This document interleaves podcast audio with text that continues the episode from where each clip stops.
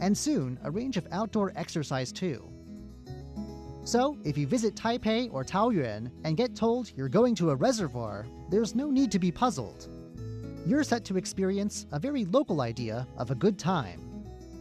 I'm Curious John, and I'll see you again next week.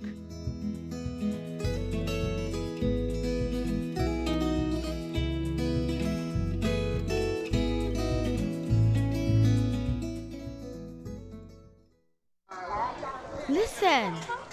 Are you listening? This is the sound of my country. This is the sound of Taiwan.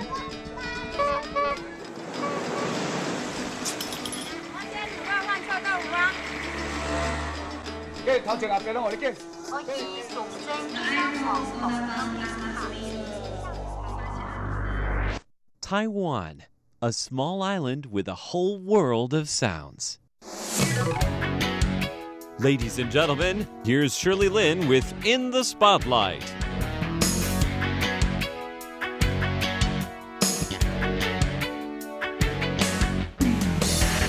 Welcome to In the Spotlight. I'm Shirley Lin. David Chang is co founder and CEO of Crossroads. Crossroads, though, is powered by WordCorp, which is a translation service firm, like for companies that want to invest in Taiwan to localize their products and rules and regulations. But Crossroads is more helping out with the foreign entrepreneurs in Taiwan. Last week, we heard that the number of foreigners who want to start businesses in Taiwan and went on Taiwan's official help platforms was only in the double digits because they were not user friendly. A very sad scenario indeed. Today, let's hear from David Chang what changes have taken place since then.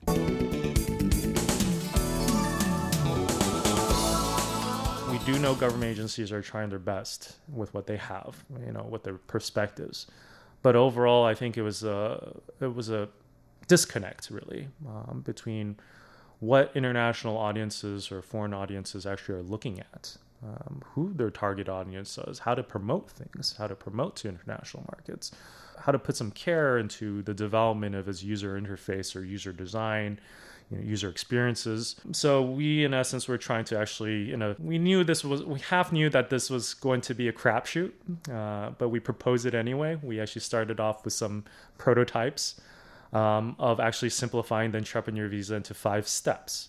Just through our website, um, rather than the regular process of the entrepreneur visa, where you actually have to jump between probably three different official websites, read through 20 pages of information to do your homework to find out whether you qualify, still be very confused and jumping on forms that are from the 1990s. Uh, yes, I can go into that too. Right. Um, basically, we said that we can actually develop an interface that just five steps. Interested applicants can learn about this visa while inputting information to see whether they are eligible for it. And if they're interested to continue, then they could find information that seamlessly introduces okay, where you are, where do you apply in the world, uh, how much fees you need to bring, uh, automatically fills out forms for you that you know all you need to do is input your information once and it'll fill out all the appropriate forms for you. At the very end of the fifth step it's just the applet checklist of the filled out forms that you have all you have to do is print them. It gives you a list of according to your qualifications what uh, official documents you need to bring where's your nearest consulate office and just tries to handhold you through that process this was something that we really wanted to kind of introduce as just a prototype.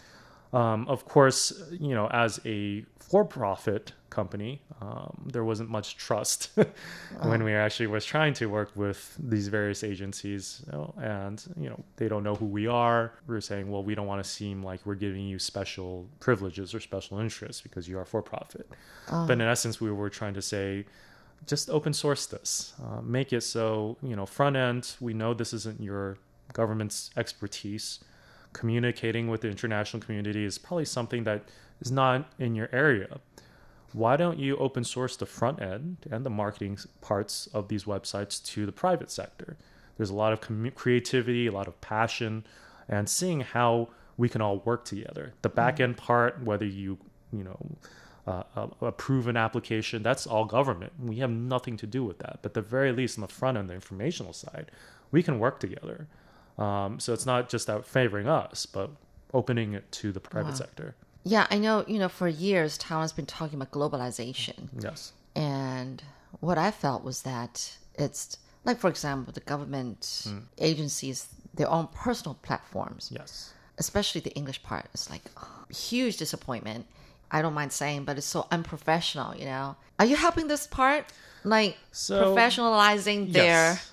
websites? We try. Oh, I mean, it's it's Please. as we further delve into this and kind of understand a little more about how things work here, we realize that it's actually many issues on various levels. Um, one of it being the way that government kind of uh, government agencies procure projects or actually give out projects. Um, we do know that you know in any project that's over 100,000 NTD, they have to put it to a public bidding process. However, there is something with the public bidding process where it's very convoluted, very complex. The budgets aren't necessarily always the most attractive either. So, in essence, we do know a lot of very competent agencies who do very good jobs in you know various uh, projects that governments do, but they're just simply either not interested. Um, or they just don't understand how to navigate that process of getting through that Yeah. public bid process. And as in turn, this is actually con- con- you know caused where you have a lot of organizations who know how to run through that process and know how to get these projects, but they're not there to necessarily have the best interest of doing a great job. Not to say that everyone's like this. There are definitely great vendors out there. I'm not. I'm not doing this as a blanket statement, but we see this as a kind of a systemic issue with a public bidding process that's currently involved. And we understand it needs to be fair. We need, you know, it's not where government picks who they want to work with and they favor. We get it. So with these websites, um, you know, it's also kind of where there's also if there's any type of need to change any content. Uh, we've worked with people from the community who've also had who are very competent, um, who are very international backgrounds, and they actually know how to kind of run through the system. And in their experiences of working with government, you know, even sometimes even changing content um, due to security concerns. you know. Yeah. Um, th- th- these vendors aren't able to actually even change content. They're required to go to the physical server in southern Taiwan to patch in their laptop to connect physically to that server rather than actually changing content remotely through a remote access. Oh, okay. because the government is like we don't want to risk security issues so you need to come down. And obviously this will also cause a little like well i don't want to have to keep going down south just to change some content. This isn't the most effective way of actually updating content so so kind of mindsets and processes like that um, that Were you, cause able, a lot were you guys able to change that? we I mean, there's so old fashioned way of doing things. then. Right. I mean, there's a lot of. I have to say there are a lot of great people in government. Uh, I don't want to make this into a kind of this is just the way it is and Yeah, no one yeah. wants change.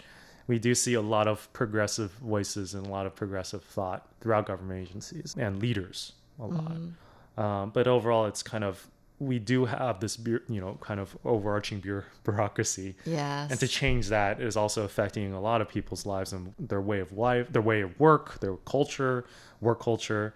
So it's not easy. Yeah. Um, and it's not to say that people don't want it. It's just that it's not very imaginable at, at times.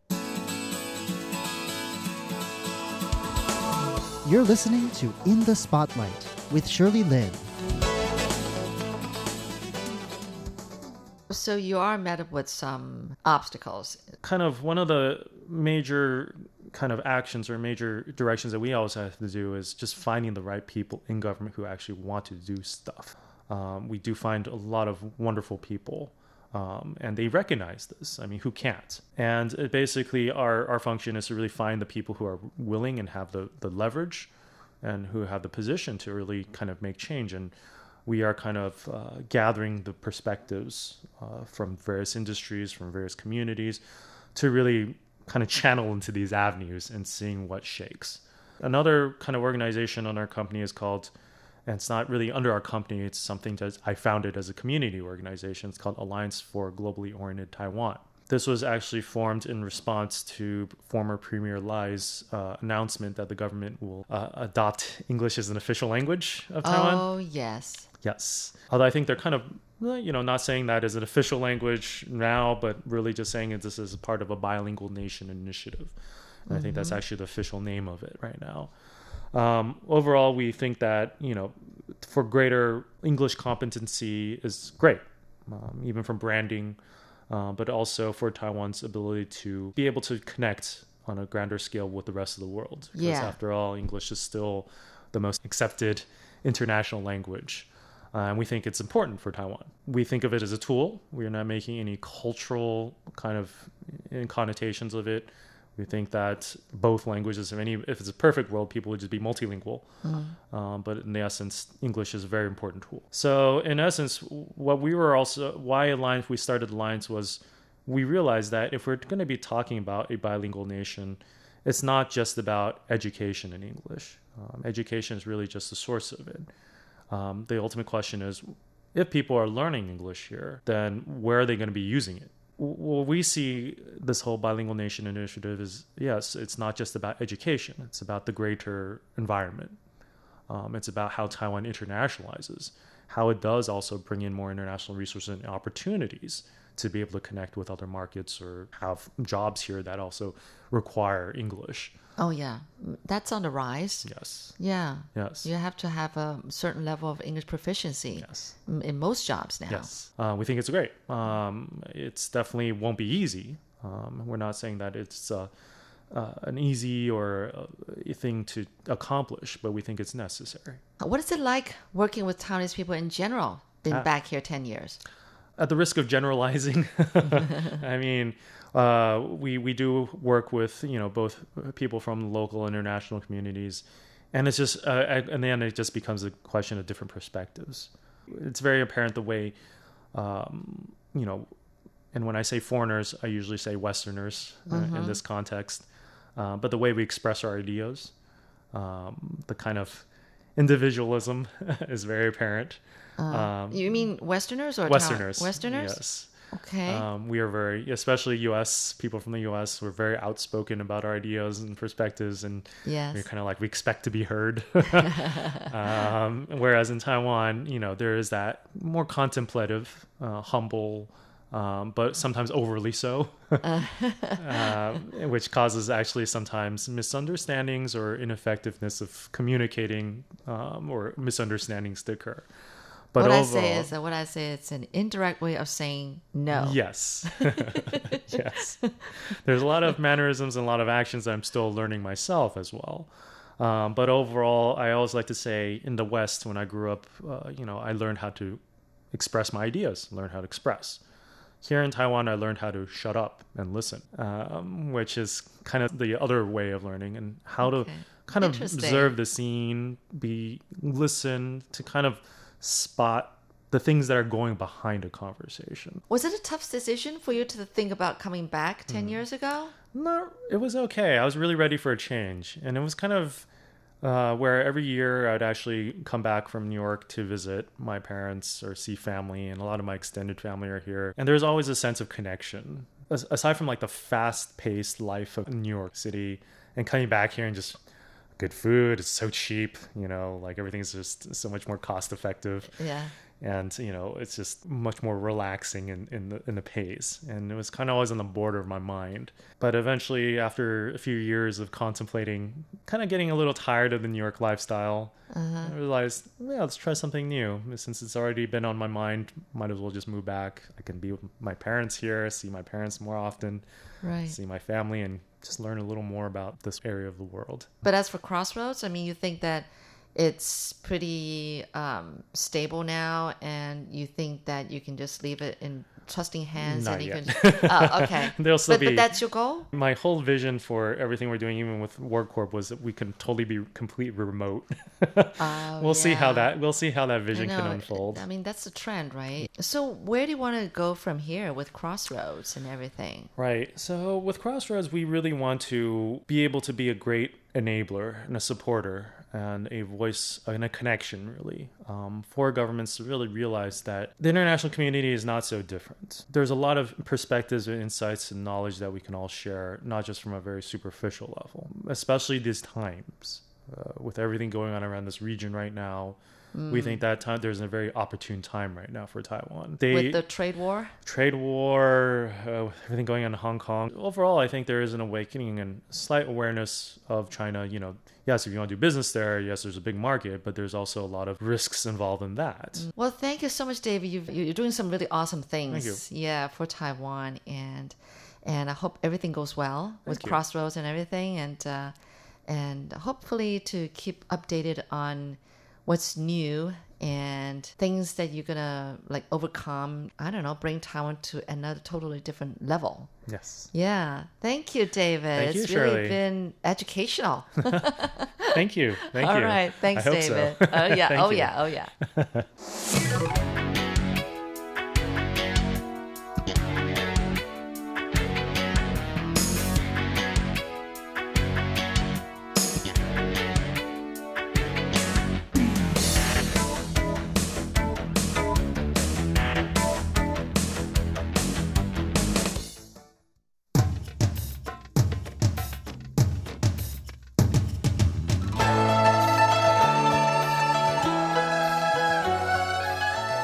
Classic Shorts Stories from Chinese history and literature. Hello and welcome to Classic Shorts. I'm Natalie So. As poetry reflects the hearts of the poets who wrote them, what a perfect window they are into ancient China. Today we continue to look at some of the most famous poems in Chinese history from the 300 Tang Poems Anthology.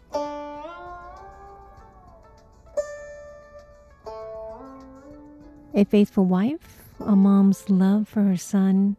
These are just some of the themes we'll encounter in the famous lines that reflect the sentiments and humanity of the poets of the days of China's golden age. This first one is called A Song of a Pure Hearted Girl by Meng Jiao. Laka trees ripen two by two, and mandarin ducks die side by side. If a true hearted girl will love only her husband, in a life as faithfully lived as theirs, what troubling wave can arrive to vex a spirit like water in a timeless well? What a beautiful expression of the longing for faithful love of a lifetime. Here is another one by Meng Jiao called A Traveler's Song. The thread in the hands of a fond hearted mother makes clothes for the body of her wayward boy. Carefully she sews and thoroughly she mends, dreading the delays that will keep him late from home. But how much love has the inch long grass for three spring months of the light of the sun? And here's a poem that seems timeless. It's written by Chen Zhang, called On a Gate Tower at Yuzhou. Where before me are the ages that have gone, and where behind me are the coming generations. I think of heaven and earth without limit, without end, and I am all alone, and my tears fall down.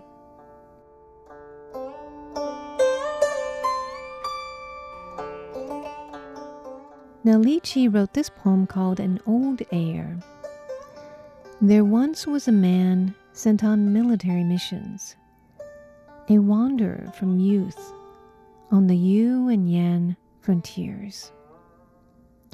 Under the horse's hooves, he would meet his foes, and recklessly risking his seven foot body, would slay whoever dared confront.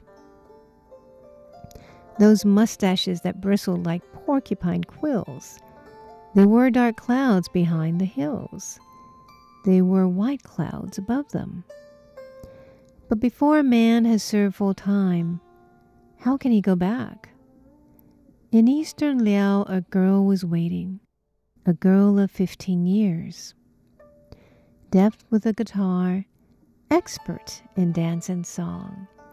she seems to be fluting, even now, a reed song of home, filling every soldier's eyes with homesick tears. And here is a beautiful ode to a friend. It's called A Farewell to My Friend Chen Zhangfu by Li Qi. In the fourth month, the south wind blows plains of yellow barley. Date flowers have not faded yet, and laka leaves are long. The green peak that we left at dawn, we can still see at evening. While our horses whinny on the road, eager to turn homeward. Chen, my friend, you have always been a great and good man.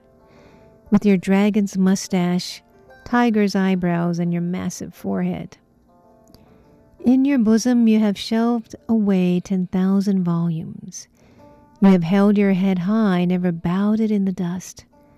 After buying us wine and pledging us here at the eastern gate and taking things as lightly as a wild goose feather. Flat you lie, tipsy, forgetting the white sun. But now and then you open your eyes and gaze at a high lone cloud. The tide head of the lone river joins the darkening sky. The ferryman beaches his boat.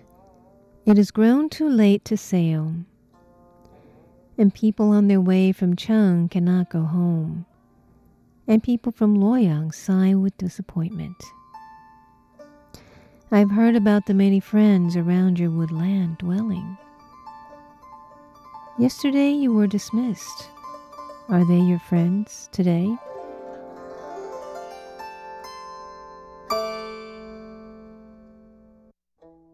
Those are some of the sentiments expressed beautifully by the great Tang Dynasty poets in the 300 Tang Poems anthology. Thanks for tuning in to Classic Shorts. I'm Natalie So.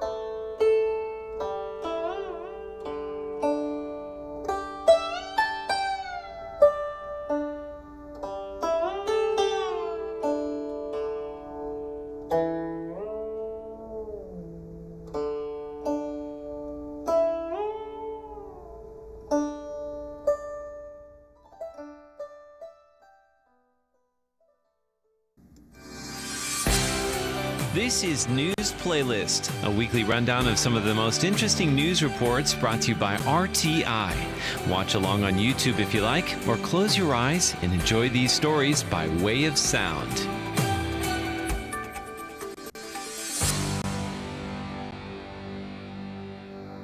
Welcome to News Playlist. I'm Paula Chow, your program host. Today we are going to take a look at what Taiwanese students are doing on campus and off campus to show their support for a global campaign spearheaded by Swedish teenager Greta Thunberg, Taiwanese students are calling on the government and their fellow students to take action to combat climate change. A senior at Zhanghua Senior High School, Chen Tingyan, stands at the entrance of his high school, urging people to face the challenges of climate change. He said that even though only a handful of people care about the issue, it should not be ignored. The response is considerably larger in Keelung City's Erxing High School. Close to 500 students turn out to watch skits and dances as part of the school's education day on environmental issues. It was a student, Chen Peiji, who convinced teachers to organize the event. She says the students won't have a future if they don't work towards creating a world that's environmentally sustainable. Some favor of a more radical approach Students from Zhanghua Girls Senior High School show support for the global student strike, saying it might be the only way to make their concerns heard.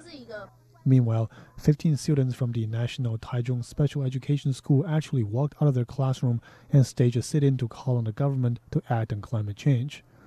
Their teacher says he plans to organize a sit in every Friday until the students graduate. The school's principal says, though, the teachers need to hold further discussions on the matter. Jake Chen, RTI News. Next up, a team of students from National Taiwan University of Science and Technology has built robots that can play board games and assemble Lego pieces.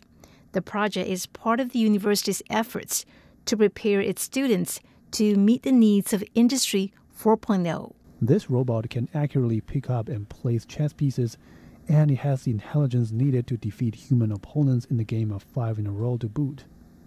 It can even put together a toy from Lego pieces.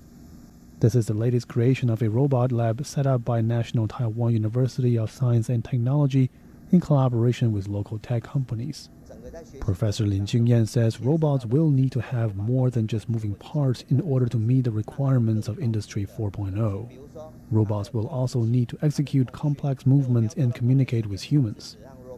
These first steps into the world of intelligent robots are just the beginning.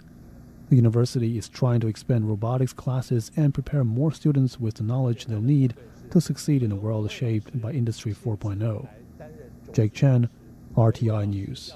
And our education ministry has a headache. The ministry is planning to spend 1.3 billion Taiwan dollars, or about 43 million US dollars, in an effort to keep high achieving students in Taiwan. The move comes amid an exodus of Taiwanese students overseas, with the number of students leaving recently hitting a 10 year high.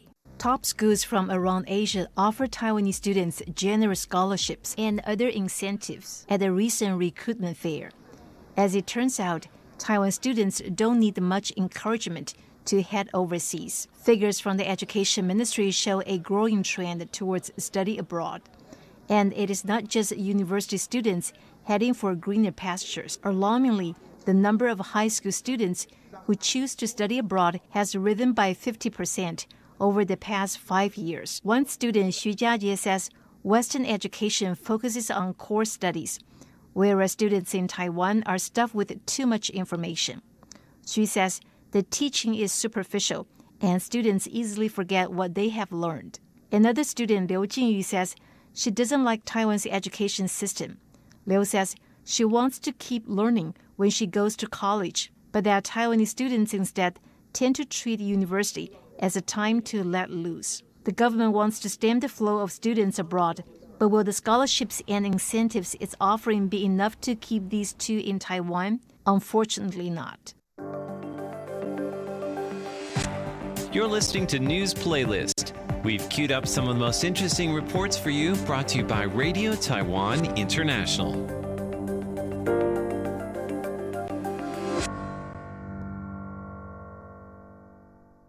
Some of Taiwan's best high schools have their own honor guards and marching bands.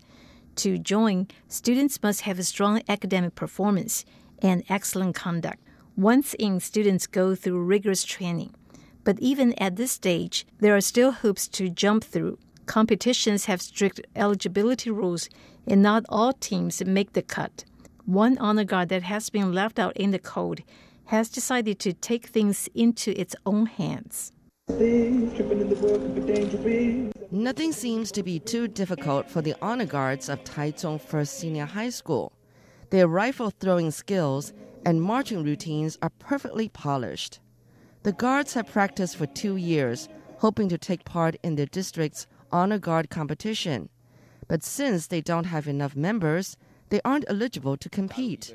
Still, the students are not discouraged the team has decided to showcase its skills by holding flash mob performances around Taiwan over the course of four days.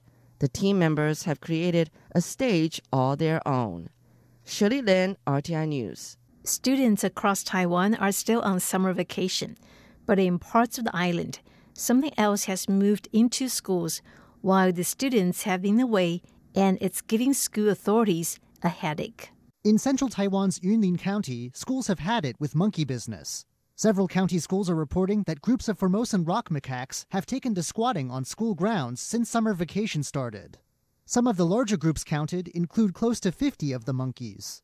The monkeys are not the most courteous guests. They run riot over playgrounds, steal food, leave their waste everywhere, and damage the crops and property of people living nearby. And the most conventional method for scaring them off, lighting firecrackers, has had less than stellar results. The monkeys can be aggressive, leading to fears about students' safety once school resumes. Schools are in talks with the Forestry Bureau about the possibility of setting up electrified nets around school grounds to scare the monkeys off for good. John Van Trieste, RTI News. Yilan's Yueming Elementary School requires students to learn how to sail. A new government documentary highlights how the school instills a love for the ocean in its students. 妈咪，老师说宜兰也有一零一耶。妈咪，沿着海边最远可以到哪里啊？ At Yilan's Yueming Elementary School, sailing is a required course for third to sixth graders. The school is known for inspiring a love for the ocean in its students.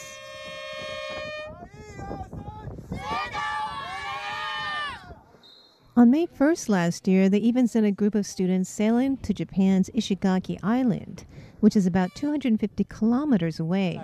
The school's principal explains. At Yuemin Elementary School, the ocean is our teacher and the coast is our classroom. We're teaching children to embrace a spirit of adventure and to overcome challenges as they're out in this coastal paradise. At a press conference earlier this month, the Interior Ministry presented a new documentary featuring the school called Hello Ocean, We Are in Yilan Coast. Director Lin Fang Yi says, I went to the ocean with the children. We went kayaking and searching for clams and seaweed. And once you get to know the ocean, it's not scary at all. I went to the ocean and filmed for a year, and then took six months to produce it. During post production, I felt really uneasy being away from the ocean. The documentary is now available with English subtitles. Just search for Hello Ocean We Are in Yilan Coast. Yilan is spelled Y I L A N. Natalie So, RTI News. And that's it for today's news playlist. For Radio Taiwan International, I'm Paula Chow. Bye bye.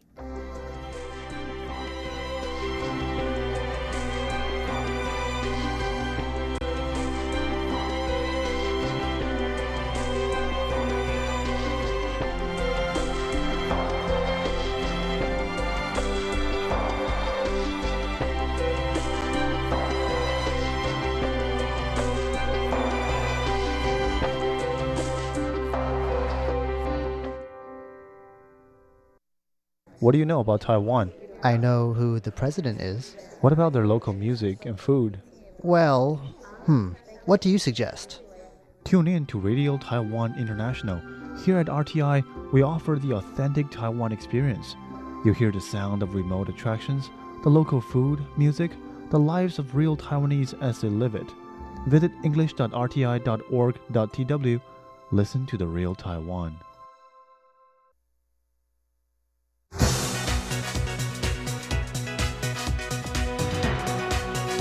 And then we should try to catch all the opportunities uh, to make the uh, other friends, uh, the friends from the other countries, to understand. Oh, Taiwan is a normal country, it's a democratic country. Taiwan is, a, you know, a good, uh, or as we say, the qualified partner for the international affairs.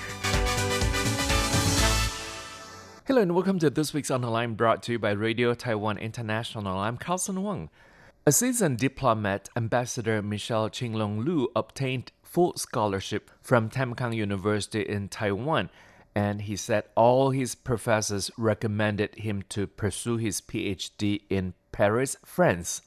He said the fact that he speaks French helps him during his posting in France and Haiti. And our guest today is a seasoned diplomat, Ambassador Michel Qinglong Lu. What do you think were the most rewarding parts of your work? Well, uh, uh, one example uh, on the uh, morning of July 14th, 19, 2015, it was French Bastille Day. That's the National Day of the French Republic. At that time, the ambassador or the director of French Institute in Taipei, uh, Mr. Benoit Guidée. I know him when I was uh, in Paris. Uh, he invited me to participate in that, you know, National Day reception. I was so happy because more than you know uh, 300 guests. I didn't know uh, all the French people, but uh, most of the Taiwanese people presented in that reception, well, most uh, let's say at least uh, 150. I can say that. Uh, most of them have been in Paris. I didn't have uh, you know a good chances to welcome them to invite them for dinner, for lunch, or even a cup of Taiwanese tea, or even uh, you know half uh, hour, 30 minutes of presentation uh, to make them know what we are doing and what we can do vis-a-vis the uh, substantial relations uh, to be promoted uh, even under the assistance of the private sector or academic sector. And on the other hand, if, for example, uh, when I was serving in Haiti, people, uh, you know, they really enjoy the conversation with me because I was always encouraging them that uh, accepting, receiving the international assistance is not same. No. Uh, the most important is how you are going to take the advantage of such uh, helps or assistance and how can you know that you can feedback to the international community. Uh, mm-hmm. That means been the civil education. Even in Haiti, uh, I was also quite often invited by their radio, by their television, even by their university. Even the university numbers were limited. But anyway, I have a very uh, busy schedule. Uh, at the end of my uh, stay in Haiti, I have made a, a simple calculate. Uh, in one year, 145 times of public talks, uh, mainly via uh, press, via uh, press, via media services. Mm-hmm. Well, certainly this uh, is also a reward because people know, oh yes, Taiwan Republic of China is a real friend of uh, Haitian people. Uh, you know, uh, maybe our, our friends uh, could understand. Uh, for Haitian people, the best friends are Cuban and Taiwanese. Yeah. Now, Ambassador, does the fact that you mentioned earlier that uh, a diplomat, you know, speaks the language of the country he or she serves in, for example, in your case, you're posting in France, yes. in Haiti, and in Geneva, Switzerland. These are uh, French-speaking countries. Yes. Now, does the fact that you speak French helps? Oh yes, a lot, a lot. Uh, because when you, for example, uh, you make a Taiwanese joke, and then people can hear you. And then when you are, you know, uh, on the podium of uh, television, it's live, a live program interview to talk about the, the uh, uh, tourism on Taiwan, or when you are on the, uh, you know, uh, studio of uh, Radio France International. Uh, if uh, your uh, communication or your linguistic uh, level is not good enough, how dare you accept such kind of uh, you know interviews? Life. This is why uh, I am proud of uh, my French made in Taiwan, and this is why I'm also very happy that uh, my French uh, counterparts can understand uh, what I'm trying to hint or what I'm trying to talk, uh, you know, as a joke. Yes, it's, it's the most important is the language, certainly. Yes, Ambassador, uh, you obtained your PhD in Far East research from oh, yes. Paris Diderot University or Paris story. 7. So, could you also talk about that? Oh, yes, yes. because I was uh, the uh, uh head uh, of uh, my promotion in the year in the university, you know, always on the top uh, the number one in the class, and uh, it is, it was interesting because uh, I my family uh, we do have uh, we did have uh, seven children. My my father is working in uh, Taiwan in in in, in a sugar refinery plant in Jiayi in Tainan, Dalian. So uh, Tamkang University uh, at that time they offered the, the uh, scholarship that's free of. Uh, you don't need to pay your uh, tuition fee if you are number one. You are top of the uh, class. So I did work very very hard, and then I was graduated thanks to the scholars offered by the Tamkang universities. At the end of my studies, all the professors they recommended me strongly uh, to go to France to have uh, further studies. So uh, during my two years of uh, military uh, obligation services in Matsu, I spent at least five hours to read French because before uh, going to Matsu, I went to the government information office to uh, collect uh, all the information, uh, data uh, concerning the introduction, general introduction of Taiwan Republic of China. I was, uh, you know, well studying during this two year, not two year, one year and eight months of military service in, in Matsu. This was uh, one of the reasons that I could be recruited as a tourist guide organized by the uh, Tourism Bureau in the year of 1972. In that year, only two tourist guides has been recruited officially. I was one of those two. And then for the uh, diplomatic uh, recruitment, I joined with that uh, recruitment, and also uh, only once I was recruited. So uh, if uh, you know uh, you are not uh, capable or you are not uh, qualified enough to uh, to to to handle your language, how could you communicate publicly? And you know, when I'm Rotary member, Rotarian member. So even when I was in, Paris. Uh, I did have also a record to be invited and to speak in front of uh, 800 Rotarian members one day uh, organized their annual meeting.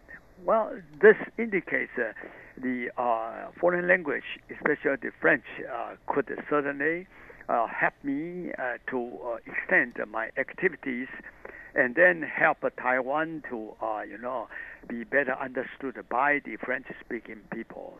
it was uh, also interesting because when I was in Paris, one INGO, they uh, honored me as a, with a golden medal uh, uh, to be, you know, uh, ambassador contributor to the promotion of civil society. You're listening to On the Line, brought to you by Radio Taiwan International. I'm Carlson Wong, and today I'm speaking with a seasoned diplomat, Ambassador Michel Chinglong Lu.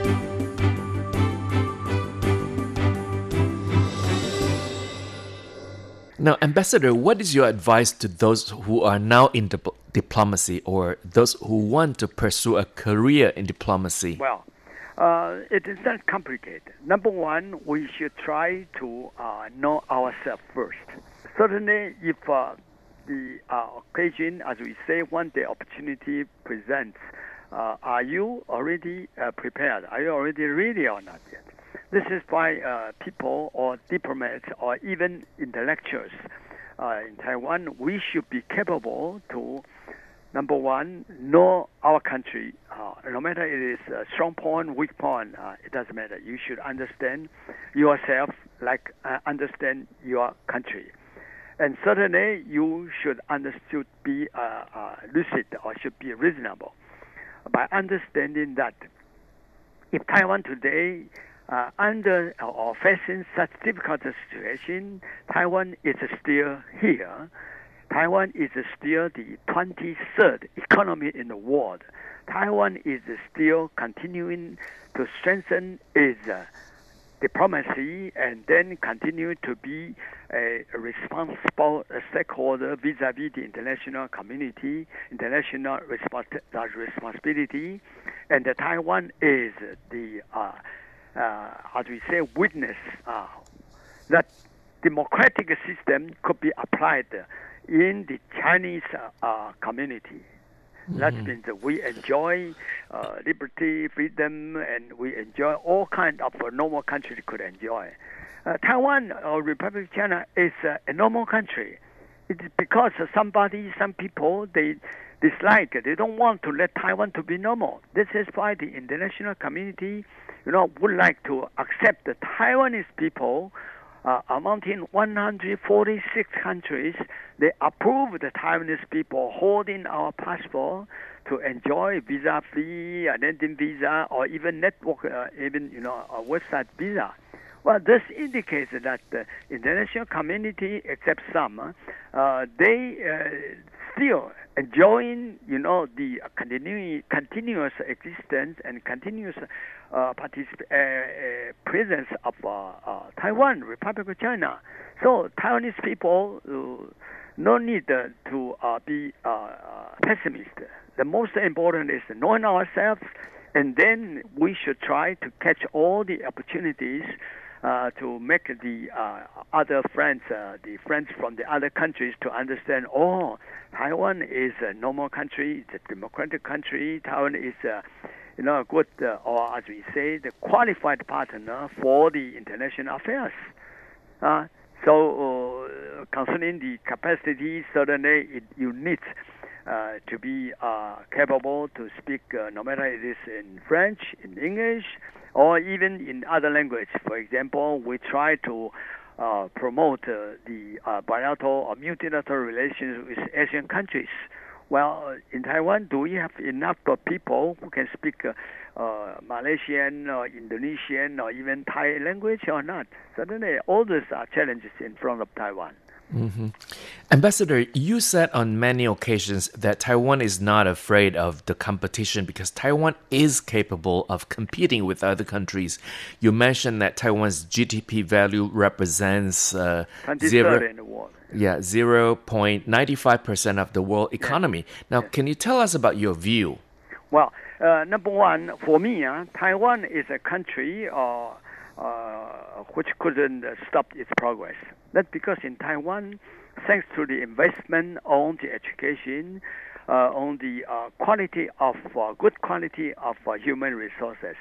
Uh, this is why you know the most important international group, for example, Google, for example, other Microsoft, they would like to start to set up their Asian R&D center on, in Taiwan. This is an indication number one. And secondly, uh, if uh, Taiwanese people could, you know, uh, collect, uh, could accumulate uh, uh, the national development, you know, you remember that since the year 1950s, 60s, uh, Taiwan received the international assistance, especially the American financial aid. Each year, from the year of 1950 through 65, each, each year, in average, we received 100 million US dollars. And then Taiwan was proud of uh, this, uh, you know, uh, advantage to uh, change the country. Uh, Taiwan used to be very poor. If we say we remember that during the year of 50s, the per capita income was only 150 US dollars per person per year, and now it's 23,000. And then if we uh, mention about the, the PPP GDP, that's been parity of purchasing power GDP, Taiwan uh, is today, you know, uh, the 23rd economy in the world, uh, amounting 50,600 US dollars. And there was the second part of our interview with a seasoned diplomat, Ambassador Michel Qinglong Lu. And that's it for this week's On the Line, brought to you by Radio Taiwan International. I'm Carlson Wong. Thank you for listening. I'll see you next winter. Then goodbye.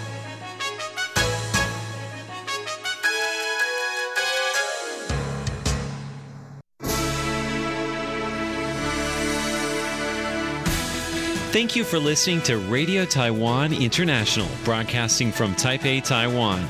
Check out our website at english.rti.org.tw. Again, that's english.rti.org.tw for the latest news and features from Taiwan.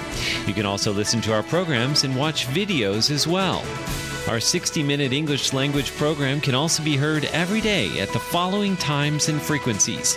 In southern China and South Asia from 1600 to 1700 UTC on 6180 kHz. Again, that's in southern China and South Asia from 1600 to 1700 UTC on 6180 kHz. And in Southeast Asia from 0300 to 0400 UTC on 15320 kHz. Again, that's in Southeast Asia from 0300 to 0400 UTC on 15320 kilohertz. We'd love to hear from you. Please send your comments to P.O. Box 123 199, Taipei, Taiwan. Again, that's P.O. Box 123 199, Taipei, Taiwan.